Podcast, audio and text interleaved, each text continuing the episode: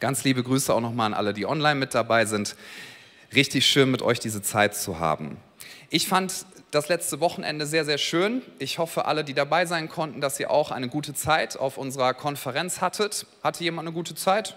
Oh, doch, okay. Freude sitzt noch ganz tief, aber die wird dann schon irgendwann rauskommen. Ich bin sehr dankbar für viele äh, Berichte auch von Leuten, die nachweislich körperliche Heilung erlebt haben. Und das ist auch nicht ähm, wieder anders geworden, sondern es ist immer noch so. Und da ähm, wollen wir Gott die Ehre für geben, weil Gott so gerne Menschen heilt in ihrer Seele und auch körperlich. Und das finde ich total stark und total berührend. Und ich habe auf dem Herzen, dass wir weiter über die Kraft Gottes nachdenken, auch an diesem heutigen Morgen. Wir gehen ja jetzt auf Pfingsten zu, da werden wir noch mal sehr sehr spezifisch über den Heiligen Geist sprechen. Und heute ist vielleicht so eine Zwischenpredigt. Es ist kein Teil einer Predigtreihe, es ist einfach eine Predigt, die mir auf dem Herzen lag für heute. Und diese Predigt habe ich folgendermaßen genannt: Dein Potenzial voll ausschöpfen. Dein Potenzial voll ausschöpfen. Bevor ich den Text lese, auf den ich primär eingehen möchte, will ich uns gleich aus einer möglichen Spurrille rausholen, wo wir jetzt so reinkommen. Denn wenn du hörst, mein Potenzial voll ausschöpfen, dann mag es sein, dass du jetzt denkst, wow, jetzt wirst du mir erklären, wie ich einen Traumkörper bekomme. Ja, sag mal deinem Nachbarn, er wird dir heute erklären, wie du noch schöner wirst, als dass du sowieso schon bist. Nein, mach das bitte nicht. Und wenn dein Ehepartner neben dir sitzt, dann sagt, das geht sowieso nicht mehr besser, Schatz. Ja, also ich werde nicht darüber sprechen, wie du, wie du einen Traumkörper, ähm, deinen Körper noch optimierst. Ich werde nicht darüber sprechen, wie du es schaffen wirst, in diesem Leben jedes Land zu bereisen. Denn Klammer auf, das werden wahrscheinlich die wenigsten von uns schaffen, Klammer zu. Ich werde nicht darüber sprechen, dass es darum geht, dass wir alle Möglichkeiten aus diesem Leben rausquetschen. Übrigens, ich habe mein Handy hier hinten in der, in der Hosentasche. Ne? Wahrscheinlich hört Instagram wieder mit. Ich bin mal sehr gespannt, was ich morgen wieder alles vom Algorithmus vorgeschlagen kriege kriege. Sellerie, ich will es nur ausprobieren. Ja? Ihr wisst, wenn, na, es ist auch egal. Big Brother is watching you und listening auch. Also, ich werde nicht über diese, diese Sachen sprechen, sondern ich möchte darüber sprechen, dass jeder von uns ein göttliches Potenzial in sich trägt. Ich möchte darüber sprechen, dass es kein Zufall ist, dass du zu dieser Zeit an diesem Ort lebst. Der Epheserbrief sagt uns, dass Gott vor Anbeginn der Welt geplant hat, wie dein Leben aussehen soll. Er hat dich sozusagen maßgeschneidert. Er hat sich überlegt, ich möchte, ich nehme dich jetzt einfach mal als Beispiel, ich hoffe, das ist okay, ich möchte den Dominik Theis haben. Er soll zu dieser Zeit leben, zu der, zu der er jetzt lebt. Ich werde ihn mit ganz bestimmten Begabungen ausstatten, mit ganz bestimmten Fähigkeiten und, und Gott hat Potenzial in Dominik hineingelegt. Macht Spaß, das noch nochmal so auszusprechen, genau. Er so, ja, ja, okay. Ja, für eine bestimmte Zeit wie diese. Es ist kein Zufall, dass du an diesem Ort heute bist. Es ist kein Zufall, dass du an dem Ort lebst, wo du dich generell aufhältst. Und es ist kein Zufall, dass du so bist, wie du bist.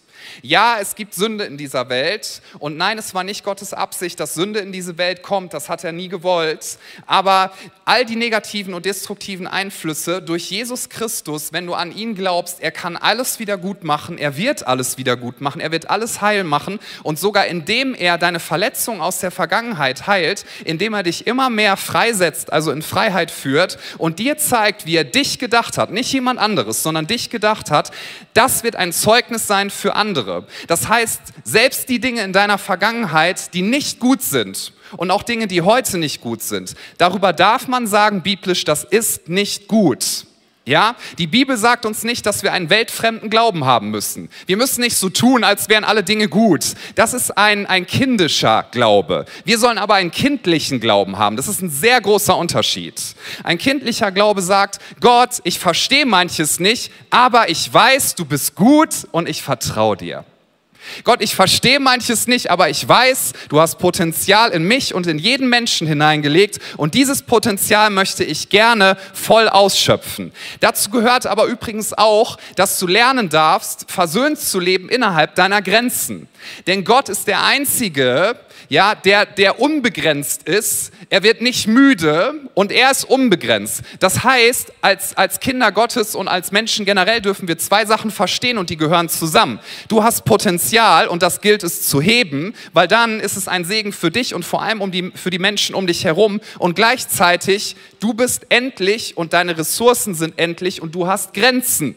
Deswegen brauchen wir zum Beispiel den Sabbat als Ruhetag. Deswegen müssen wir nachts schlafen, weil wir immer wieder bekennen müssen, ich bin begrenzt. Und je eher du dich damit versöhnst, kannst du dann in Freiheit innerhalb der Grenzen leben, die Gott dir gesetzt hat und innerhalb dieser Grenzen dein volles Potenzial ausschöpfen.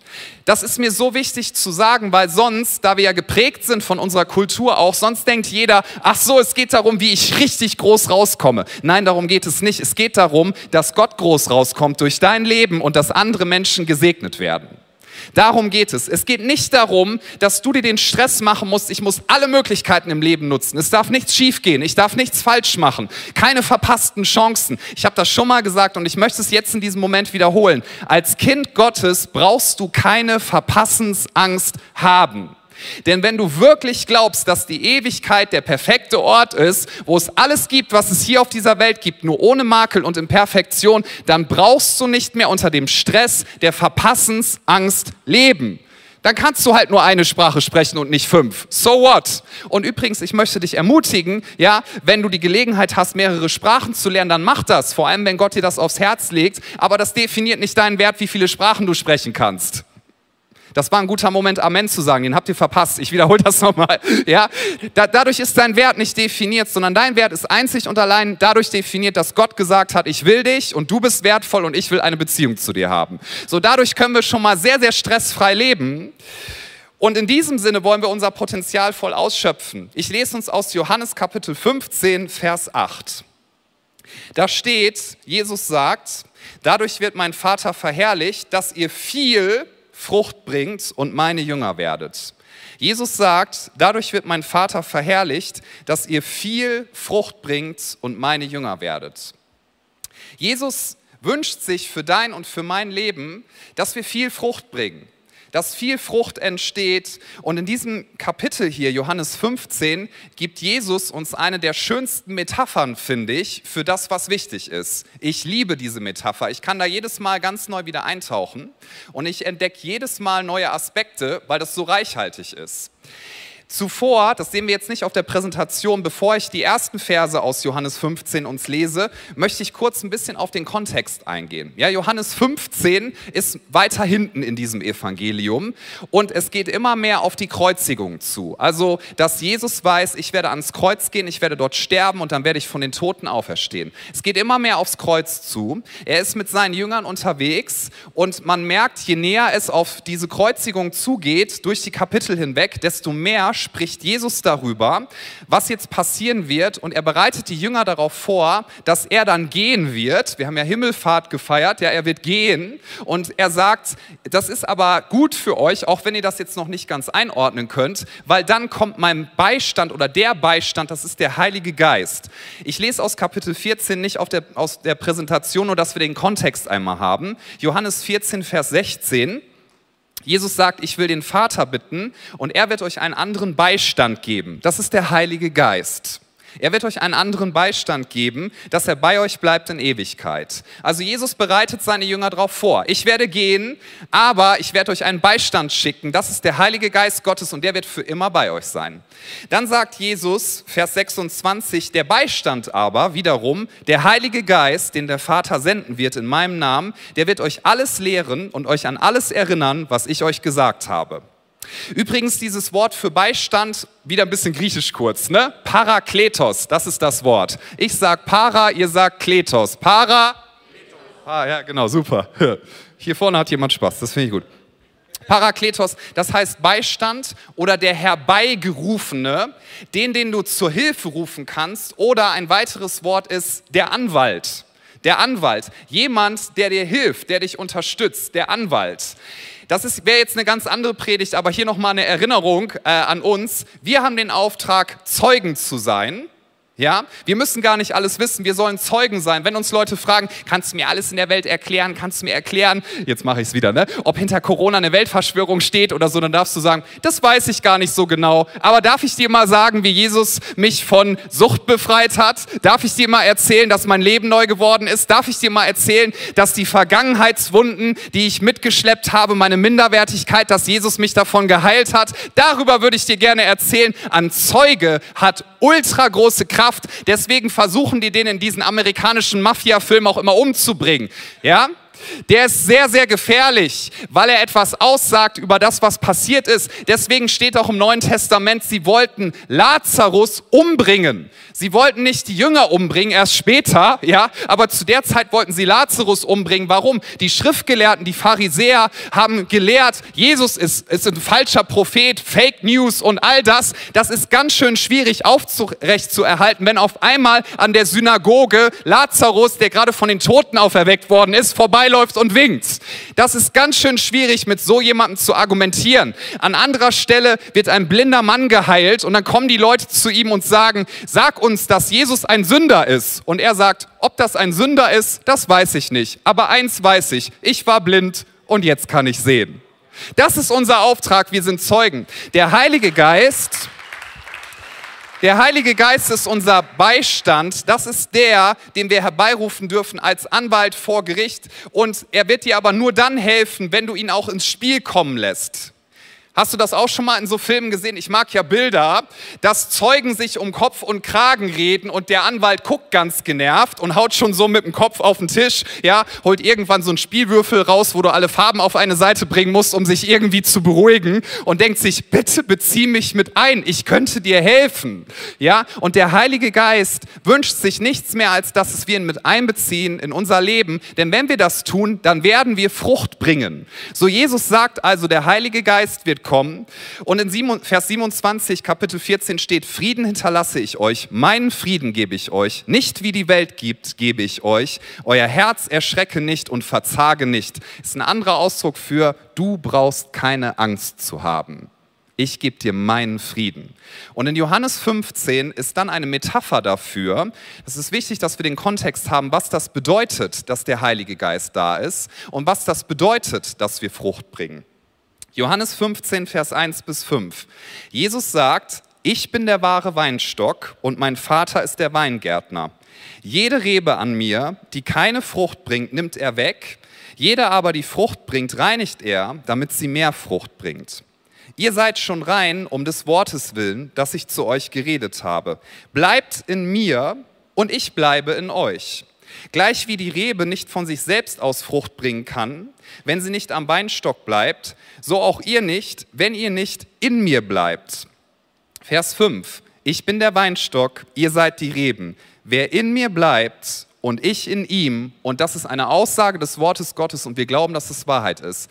Wer in mir bleibt und ich in ihm, der bringt viel Frucht. Der bringt viel Frucht. Denn getrennt von mir könnt ihr nichts tun. Nochmal, es ist eine Metapher dafür, die Jesus uns gibt, die das zum Ausdruck bringen soll. Was ist eigentlich das, was es bedeutet, in seiner Gegenwart zu leben durch den Heiligen Geist und wenn wir viel Frucht bringen wollen, dann dürfen wir drei Sachen lernen, die ich, die ich uns einmal kurz so auf den Punkt zusammenfassen möchte. Wenn du viel Frucht bringen möchtest in deinem Leben, wenn du dein Potenzial ausschöpfen möchtest, wenn du ein sinnvolles Leben führen möchtest, wo du weißt, das macht Sinn für mich und für andere Menschen, dann gilt es, dass du mit Jesus zusammen bist und mit ihm zusammen bleibst, und zwar täglich. Also erster Gedanke, mit Jesus zusammen sein. Der zweite Gedanke ist, wie Jesus werden oder anders ausgedrückt, ihm dadurch immer ähnlicher zu werden. Und der dritte Gedanke ist, immer mehr das tun, was Jesus getan hat und was Jesus tut. Ich wiederhole das kurz. Es heißt, dass du jeden Tag deines Lebens maximal mit Jesus zusammen bist, dir bewusst machst, dass er da ist mit seiner Gegenwart, durch seinen Heiligen Geist, dann, dass du immer mehr wie Jesus wirst und dann, dass du das tust, was Jesus getan hat. Ist nicht immer nur eins, zwei, drei Reihenfolge, sondern du kannst das vielleicht ein bisschen zirkulär, wie so ein Kreislauf betrachten. Aber das allererste und wichtigste, und da will ich den Fokus auch drauf legen, ist, dass wir in Jesus bleiben. Dieses Wort bleiben, ich meine, zehnmal steht es dort in diesem Kapitel, zehn oder elfmal, bin mir nicht ganz sicher, aber auf jeden Fall sehr oft. Dieses Wort bleiben wird also sehr, sehr stark von Jesus betont. Also lasst uns nochmal überlegen, was da nicht steht. Da steht nicht, und das ist nämlich auch konträr zu unserer Umgebung und zu unserer Kultur, da steht nicht, quetsch alles aus deinem Leben raus, mach immer schneller und guck bloß, dass du nichts verpasst. Das ist damit nicht gemeint. Da steht nicht, vergleich dich ständig mit anderen und was sie aus ihrem Potenzial machen und fühl dich dann ganz, ganz schlecht und versuch aufgrund dessen, dir irgendwie zu beweisen, dass du es auch hinkriegen kannst. Das ist ebenfalls nicht damit gemeint, sondern hier steht, wer in mir bleibt. Und dieses Bleiben ist etwas Schönes und dieses Bleiben, das ist keine religiöse Leistung. Es ist keine religiöse Leistung. Mancher stellt sich das so vor, als hätte Jesus gesagt, guck mal, dass ihr so einen Sport draus macht. Wer schafft's mit aller Kraft an mir dran zu bleiben? Ja, als ich darüber so nachgedacht habe, ist mir irgendwie, ähm, ist mir irgendwie so ein, so ein Bild von einem Freibad in den Kopf gekommen. Ja, darf ich mal fragen, wer mag deutsche Freibäder? Ja, okay. Wer sagt, nee, das ist der letzte Ort, wo ich hingehen möchte? Ja. Also Freibad, ich musste so ans Freibad denken. Woran denkst du, welche Gerüche hast du in der Nase, wenn du ans Freibad denkst? Also ich, ich denke an so Gummimattengerüche. Ich weiß auch nicht, da ist immer so Gummimattengeruch, so im Umkleidebereich. Ich denke an viel zu kleine Fächer, die ständig aufgebrochen werden, wo man seine Wertsachen auf gar keinen Fall reintun sollte. Und diese kleinen Netze, ne, da kannst du einen Socken reintun, aber niemals alle Klamotten, die du so dabei hast. Genau. Ich denke daran, dass du so über so eine Wiese läufst, barfuß, und dann trittst du in irgendwas Warmes rein und denkst, hoffentlich sind es die Pommes rot-weiß, die es in jedem Freibad gibt, ne? mit der Fritteuse, die immer im Betrieb ist. Das Fett wird nie aus ausgetauscht, hoffentlich kein Hundekot. Ich denke an so Eissorten, die uns Deutsche berühmt gemacht haben, sowas wie Bum Bum. Kennt noch jemand Bum Bum? Bestes Eis, ja. Daran ist nichts echt, es ist einfach nur künstlich, das ist so schön. Diese rote Hülle, dieser weiße Kern und dann gibt es diesen Kaugummistiel, ganz toll. Und dieser Kaugummistiel, der hat eine ganz besondere Eigenschaft und die hat mich als Kind gelernt, gelehrt, Frustrationstoleranz zu üben. Das hat mir sehr geholfen, Bum Bum Eis zu essen, weil du isst dieses, du nimmst dieses Kaugummi natürlich nicht runterschlucken und dieses Kaugummi Kaugummi hat die Eigenschaft, dass es in der Lage ist, innerhalb von einer Zehntelsekunde komplett den Geschmack zu verlieren. Und er kommt nie wieder. Mhm. Amen. Einige wissen, wovon ich rede. Ja. Das ist übrigens ein ganz gutes Bild, meine ich ernst. Ich lasse das hier nochmal einstreuen. Wir kauen auf ganz schön vielen Sachen im Leben rum, wo wir denken, da kommt unser Wert raus, irgendwelcher Geschmack, deine Karriere, dass du versuchst, perfekte Beziehungen zu leben, Status, Anerkennung, aber da ist niemals genug drin an Geschmack und Identität, um dich zufriedenzustellen. Never ever.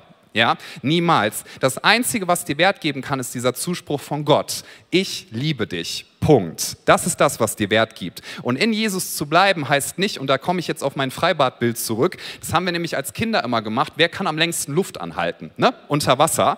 Das kannst du eine bestimmte Zeit lang, aber du musst irgendwann hoch. Und wir versuchen oft in Jesus zu bleiben und denken, das ist unsere Leistung, aber die Bibel gibt uns mit, zuallererst einmal geht es darum, Jesus hat alles getan. Punkt. Wenn du in Christus bist, bist du ein neuer Mensch, das Alte ist vergangen, etwas Neues ist geworden. Du kannst nicht ein bisschen Christ sein. Manche Leute sagen ja, ja, das ist ein halber Christ, das geht gar nicht. Du kannst ja auch nicht ein bisschen schwanger sein. Entweder du bist es oder du bist es nicht. So ein ganzer Christ. Und dann geht es darum, in Jesus zu bleiben. So für alle sehr, sehr sachorientierten unter uns, die jetzt gerne eine To-Do-Liste haben wollen, ich gebe dir auch noch einen konkreten Punkt gleich, keine Angst, ne? die sitzen jetzt schon da, ja, ja, immer diese Grundlagen, gib mir was zu tun, was kann ich ab morgen machen, damit ich mehr in Jesus bleibe, komme ich gleich zu. Es geht darum, dass du dir in jedem Moment deines Lebens bewusst machst, ohne Stress zu haben, Jesus ist hier, er liebt mich und ich bin Kind Gottes. Ja, aber wie soll ich das machen im Stress meines Alltags? Das ist ähm, am besten, finde ich, auf den Punkt gebracht, wenn du Folgendes bedenkst. Es geht darum, dass du durch den ganzen Tag über an zwei Orten gleichzeitig bist. Ich sage das nochmal. Es geht darum, dass du den ganzen Tag über möglichst an zwei Orten gleichzeitig bist. Weil viele von uns haben gar nicht die Möglichkeit, ja, so Sachen zu tun, wo wir denken, das ist gleich unrealistisch. Jetzt wird er mir sagen, ich muss eine Stunde pro Tag schweigen. Ja, wie soll ich das bitte noch machen und noch früher aufstehen? Du bist ja wahnsinnig, Pastor. Nein, nein, darum geht es nicht. Schweigen hat seinen Platz die sogenannte stille Zeit darf ihren Platz haben, aber vor allem geht es darum, dass du dir in jedem Moment deines Tages bewusst machst, jetzt ist Jesus hier und dass du das maximal fokussierst. Und zwar während du zur Arbeit pendelst. Und zwar während du dir morgens deinen Kaffee machst oder deinen Tee oder Milch aus Cashew produzierst, was auch immer du machst. Und zwar während du am Arbeitsplatz bist. Und zwar während dich dein Chef anpumpt. Und zwar während du gerade in einem Konflikt mit deinem Partner oder mit deiner Partnerin bist. Dass du dir immer bewusst machst und das übst, das eintrainierst, Jesus ist hier. Das heißt, in Jesus bleiben, dass du ein maximales Bewusstsein von seiner Gegenwart hast durch den Heiligen Geist. Und wenn du das tust, das ist der Part, den wir tun können, dann wirst du dich verändern, dann bleibst du nämlich in ihm und dann wirst du Frucht hervorbringen. Was ist diese Frucht? Nur kurz skizziert, wird nicht auf der Präsentation sein. Diese Frucht findest du in Galater Kapitel 5. Lies das gerne mal ab Vers 16. Da wird nämlich über die Frucht des Geistes gesprochen und das sind vor allem Charaktereigenschaften. Menschen in deiner Umgebung sehen dann, wow, das ist eine sehr gütige Person. Das ist eine Person, die hat Frieden, obwohl alles gerade im Trouble ist. Das ist eine Person, die vergibt anderen Menschen, auch wenn sie ganz furchtbar verletzt wurde. Das ist eine Person, die strahlt Positivität aus, auch wenn, wenn gerade eigentlich gar nichts drumherum positiv ist. Und diese Frucht, die dann entsteht, das ist das Potenzial, was in dir drin ist, neben dem, dass du deine von Gott gegebenen Fähigkeiten einsetzt, zu seiner Ehre, wo Menschen erkennen werden, Jesus existiert wirklich und wo Menschen auf diesen Weinstock hingewiesen werden. Denn die Rebe, wenn sie getrennt ist, kann nichts hervorbringen. Aber wenn etwas hervorgebracht wird, werden Menschen erkennen, Weinstock ist vorhanden. Denn sonst wird das total unauthentisch sein. Jesus hat gesagt, daran werden Menschen erkennen, dass ihr meine Jünger seid, indem ihr meine Worte ganz gut findet. Nein, das steht, indem ihr einander liebt. Das heißt, wenn du damit beschäftigt bist, und das predige ich auch mir selbst, dass wir auf Menschen grantig sind, dass wir Menschen nicht leiden können, dass wir Menschen nicht vergeben, dann ist das ein maximales, jetzt kommt ein bisschen der zugespitzte, härtere Teil, das ist ein maximales Nichtzeugnis für Jesus Christus. Darf ich nochmal das Bild von Lazarus verwenden? Der kam aus dem Grab, der war noch in den Grabtüchern, das stank nach Tod. Der war ja tot. Ich frage mich, wie der da rausgekommen ist. Ne? Ist der so gehüpft oder keine Ahnung, wurde der rausgetragen? Charismatiker würden sagen, ist bestimmt raus rausgeschwebt, war ja eh ein Wunder, was auch immer gewesen ist. Der kam da raus und das Erste, was Jesus sagt, ist, bindet ihn los. Ich finde dieses Bild so cool, weil wir sagen Leuten oft, ja, ich glaube an Jesus und weißt du, was hier drin ist, das ist Leben und dann machen sie nämlich den Geruchstest. Und wenn du eine bittere Person bist, eine Person, die nicht vergibt, eine Person, die ständig in der Opfermentalität ist, allem die Schuld gibt, eine Person, die schnell aufbrausend ist, Hashtag Social Media, ja, dann riechen Leute an dir und sagen, sorry, du sagst mir zwar, dass da drin Leben ist, aber du stinkst ganz schön nach Tod, wie alle anderen auch, das ist nichts Besonderes. Das darf uns ein bisschen herausfordern, weil wenn du jetzt denkst, wow, wie soll ich mich da jetzt verändern? Hey, das allererste ist, bleib in Jesus. Wenn du sagst, was kann ich tun? Ich möchte dir eine, eine Sache sagen, die du ganz praktisch tun kannst, neben vielen Beispielen, die man so lernen könnte. Wie kann ich jeden Tag mir bewusst machen, Jesus ist da? Nun, ich möchte dir vorschlagen, dass du dir jeden Tag, mag jetzt für den einen ein bisschen simpel klingen, aber es ist schwer umzusetzen, kann ich dir garantieren, nimm dir jeden Tag zehn Minuten, wo du einfach nur schweigst. Es gibt verschiedenste Studien, die uns sagen, dass die allermeisten Menschen in der westlichen Welt zwei bis zweieinhalb Stunden pro Tag auf ihr Smartphone gucken. Vielleicht sagst du, nee, da liege ich drunter, super. Vielleicht liegst du auch weit drüber. Hey, wenn du zweieinhalb Stunden hast, da drauf zu gucken, du findest zehn Minuten, glaub mir. Irgendwo findest du sie. Lass es fünf Minuten sein, wo du einfach nur schweigst. Ich praktiziere das seit einer ganzen Weile. Es ist manchmal richtig schwierig, weil wenn du still wirst, dann kommen Sachen in dir hoch, der ganze Stress, das ganze Babababam. Und ich merke, wie schwer es auf einmal ist, überhaupt zu hören, dass Jesus da ist und dass er durch seinen Heiligen Geist zu mir sprechen möchte. Aber das wäre ein guter Anfang. Oder wenn du sagst, boah, ich lese gerade eigentlich täglich gar keine Bibel, dann hör das jetzt bitte nicht als eine religiöse Forderung, sondern als etwas, was für dich ist. Wenn du jeden Tag in der Bibel liest, es wird dich verändern.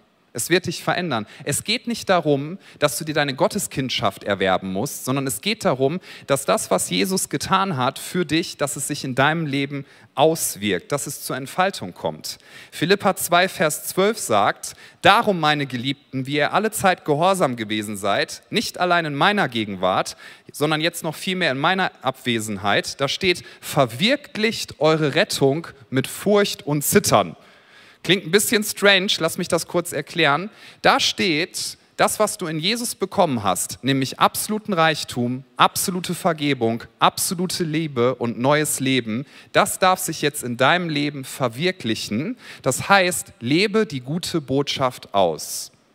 Das beste Bild meiner Meinung nach, was es dafür gibt, ist, wenn du daran denkst, stell dir vor, du triffst einen Menschen in der Stadt, irgendwo einen ganz, ganz armen Menschen, der in der Mülltonne nach Essen oder nach Pfandflaschen suchen muss, kein Geld, bettelarm. Und jemand geht dorthin und sagt, ich habe gute Nachricht für dich. Das bedeutet ja Evangelium. Gute Nachricht, du hast geerbt, du bist reich, du bist jetzt Milliardär. Hier sind die Karten, hier ist alles, du bist jetzt Milliardär.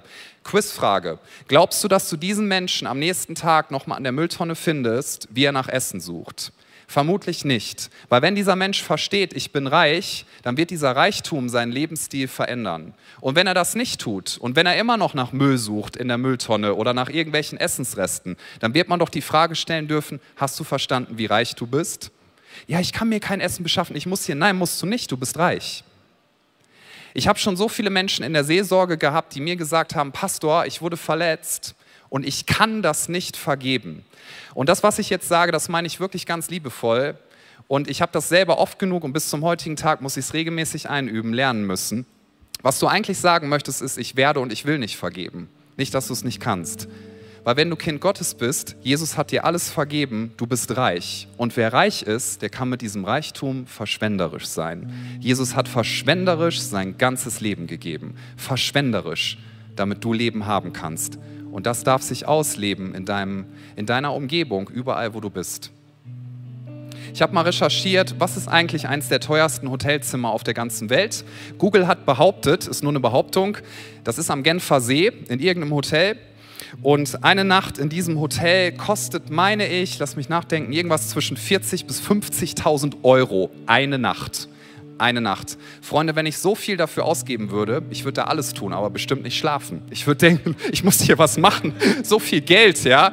Ich würde das niemandem erzählen, ehrlich gesagt. Das wäre mir irgendwie unangenehm, weil, weil man sagen würde, was für eine Verschwendung, ja. Wer kann sich sowas leisten? Nun, das sind Leute, die sich sowas leisten können. Die müssen so viel Geld haben. Ja, denen tut eine Nacht in diesem Hotelzimmer wahrscheinlich weniger weh finanziell als mir eine Tankfüllung, gerade heutzutage. Okay, aber da biegen wir jetzt wieder ab. Also, ja, ja, Benzinpreise. Ja. So, verschwenderisch kannst du nur dann sein, wenn du unendliche Ressourcen hast, oder? Und Jesus hat unendliche Ressourcen und er hat sein Leben verschwenderisch gegeben liebevoll verschwenderisch. Du dienst einem verschwenderischen Gott, der bereit war, sein Leben zu geben, damit du Leben hast. Und du hast unendliche Vergebung.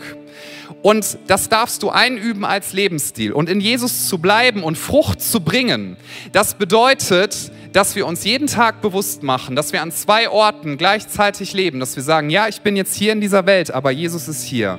Bitte sprich du zu mir. Bitte zeig mir deine Liebe, die ja sowieso schon da ist. Und dass wir dann, wenn wir diesen Zuspruch von Jesus empfangen haben, dass wir dann anfangen, das Evangelium auszuleben.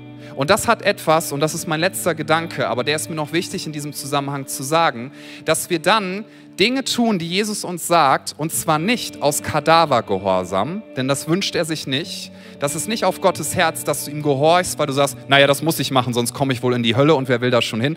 Nein, nein, nein, nein, das ist theologisch komplett falsch wenn ich dir das nochmal sagen darf. Gott wünscht sich keinen Kadavergehorsam, sondern er wünscht sich nichts mehr, als dass du ihn liebst und zwar freiwillig und dass, wenn du auf ihn hörst, dass du es tust, weil du ihm vertraust und aus keinem anderen Grund. Das Wort Gehorsam ist in unserer heutigen Zeit ja überhaupt nicht populär, weil das hat was damit zu tun, dass wir auf jemanden hören, der wir nicht selber sind. Ne? Und das ertragen wir gar nicht. Was jemand anderes soll mir sagen, so meine Gefühle sind am wichtigsten, meine Gedanken wie meine Welt ist. Und das hat auch eine Menge Wahres. Aber wenn wir Gott vertrauen von ganzem Herzen, dann werden wir ihm gehorchen. Und zwar nicht, weil wir es müssen, sondern weil wir es wollen. Ich habe schon manches Mal Dinge getan, wo ich zu Gott gesagt habe, ich fühle mich nicht danach. Erstens, ich verstehe auch nicht, warum ich das tun sollte. Und sogar manches Mal habe ich gesagt, weißt du Gott, ich bin sogar komplett anderer Ansicht. Aber weil du alles für mich getan hast und weil ich weiß, dass du mich unendlich liebst, werde ich mich jetzt bei dieser Person entschuldigen. Mhm. Und sagen, tut mir leid, dass ich dich neulich so angepumpt habe. Das hat was mit Unsicherheit zu tun. Entschuldige bitte. Ging mir einfach nur um Rechthaberei.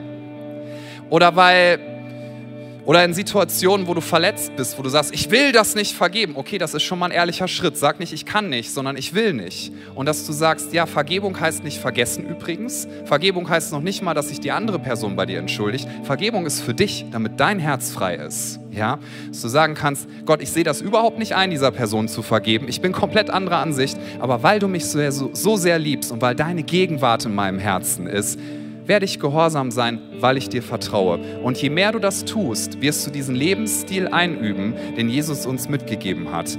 Denn er hat gesagt in Matthäus 7 ab Vers 24, ihr dürft schon mal aufstehen. Ja, zu Hause kannst gern sitzen bleiben oder aufstehen, wie du möchtest.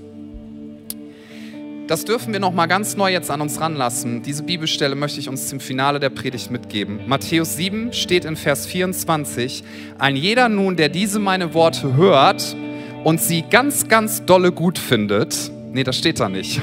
Ein jeder, der diese meine Worte hört und sie tut, und sie tut, der gleicht einem klugen Mann, der sein Haus auf den Felsen baute. Als nun der Platzregen fiel und die Wasserströme kamen und die Winde stürmten und an dieses Haus stießen, fiel es nicht, denn es war auf den Felsen gegründet.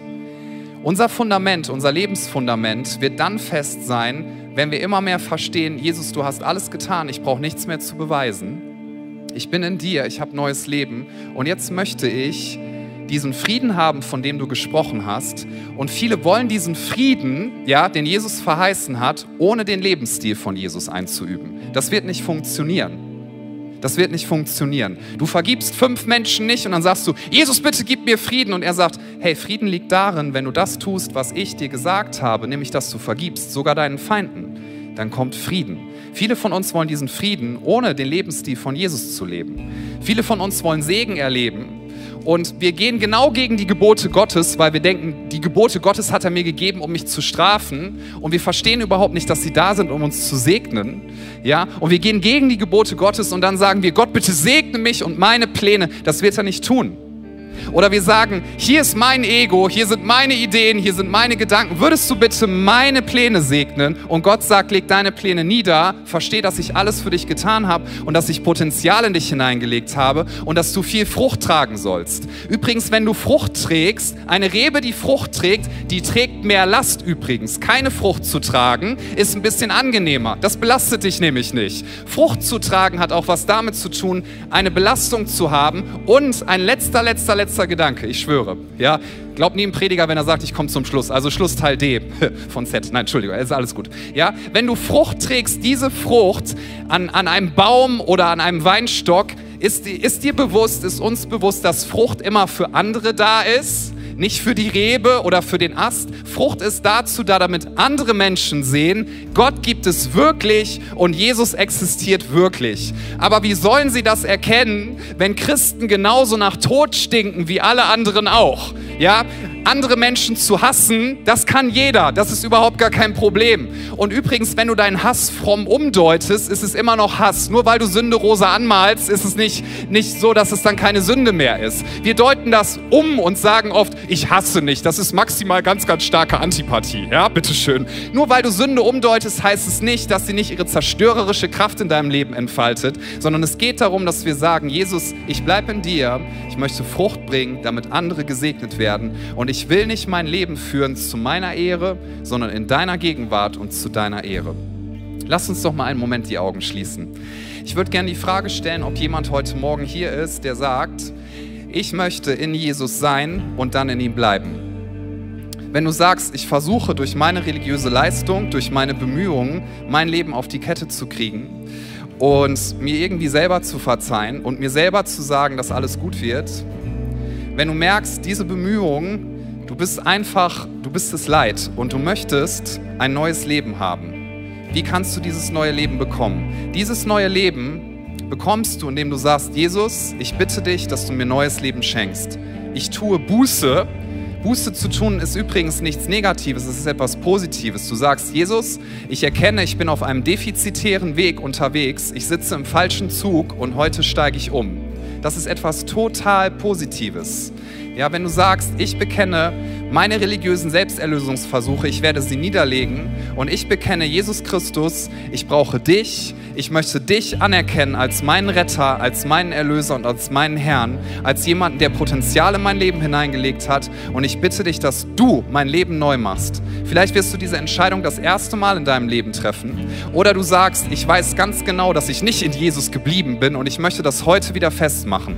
Wenn das deine Entscheidung ist, während alle Augen hier geschlossen sind, bitte, für einen Moment der Privatsphäre, möchte ich dich hier vor Ort einladen, dass du das jetzt bekennst, also dass du deinen Schritt tust, den du gehen kannst und jetzt deine Hand hebst, dass du sagst, Jesus, hier bin ich, bitte schenk du mir neues Leben und ich bitte dich, dass du mich rettest. Sei du mein Erlöser und mein Herr.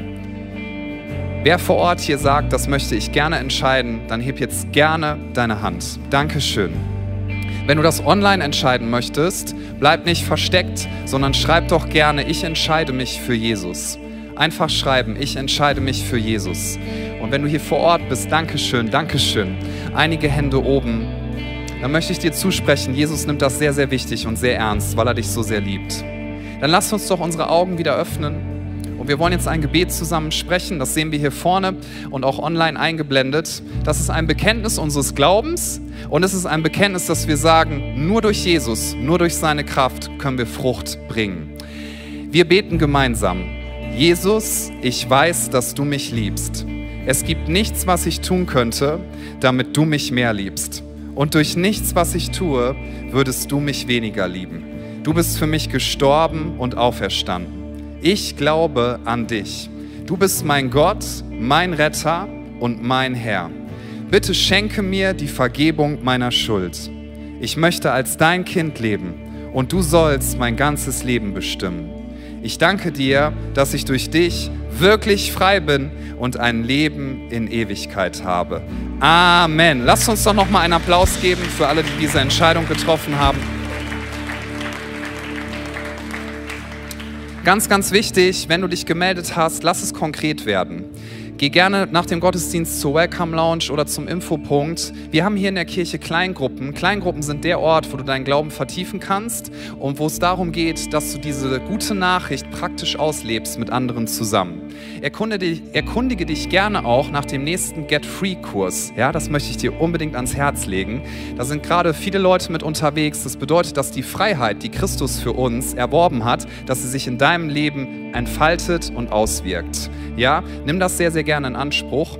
Und eine Sache möchte ich gerne noch sagen, weil ich finde, Wertschätzung ist auch ein wichtiges biblisches Prinzip. Liegt mir einfach am Herzen. Ihr werdet das jetzt einfach mitmachen, okay, Freunde? Also heute sind ganz, ganz liebe Freunde aus dem ICF München da. Die haben diesen, diesen Get-Free-Kurs entwickelt, basierend auf der Bibel. Und ich möchte euch sagen, das ist ein Riesensegen für so viele Leute, gerade jetzt schon. Einfach danke für den Beitrag, den ihr als ICF München hier in Deutschland bringt. Das ist wirklich krass, was das für Auswirkungen hat. Ein ganz, ganz großes Dankeschön auch für uns als Kirche, möchten wir euch sagen.